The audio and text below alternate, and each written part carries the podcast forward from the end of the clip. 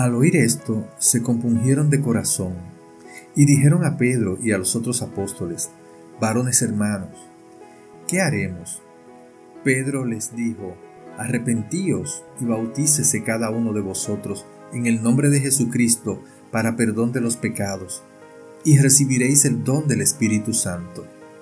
Hechos 2, 37 al 38.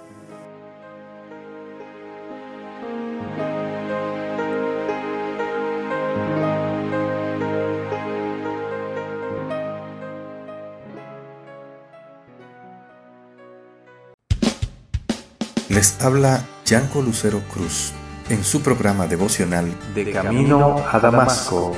Un encuentro con Jesús que cambiará su vida para siempre.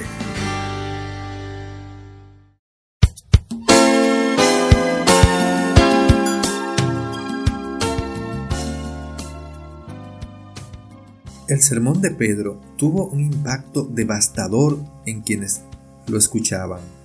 Como se expresa en el griego original, las palabras de Pedro atravesaron el corazón de sus oyentes. Estas personas sufrieron y se lamentaron por el pecado de haber rechazado y crucificado al Mesías. Estaban llenas de angustia y horror por lo que habían hecho. El fin de la predicación bíblica no es hacer sentir culpable o condenadas a las personas sino abrir sus corazones a la convicción del Espíritu Santo. Esto es porque la condenación produce un sentimiento general de desvalorización.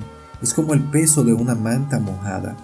La condenación nos deja sintiéndonos impotentes e inmovilizados, totalmente desanimados por el cambio. La convicción nos da la comprensión de los pecados, las actitudes y los hábitos específicos en nuestras vidas que tienen que cambiar.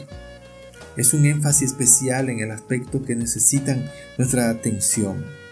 Cuando el Espíritu Santo nos convence, lo hace con el amoroso deseo de que nos apartemos del pecado y nos volvamos a Cristo. Cuando le preguntaron, ¿qué debemos hacer?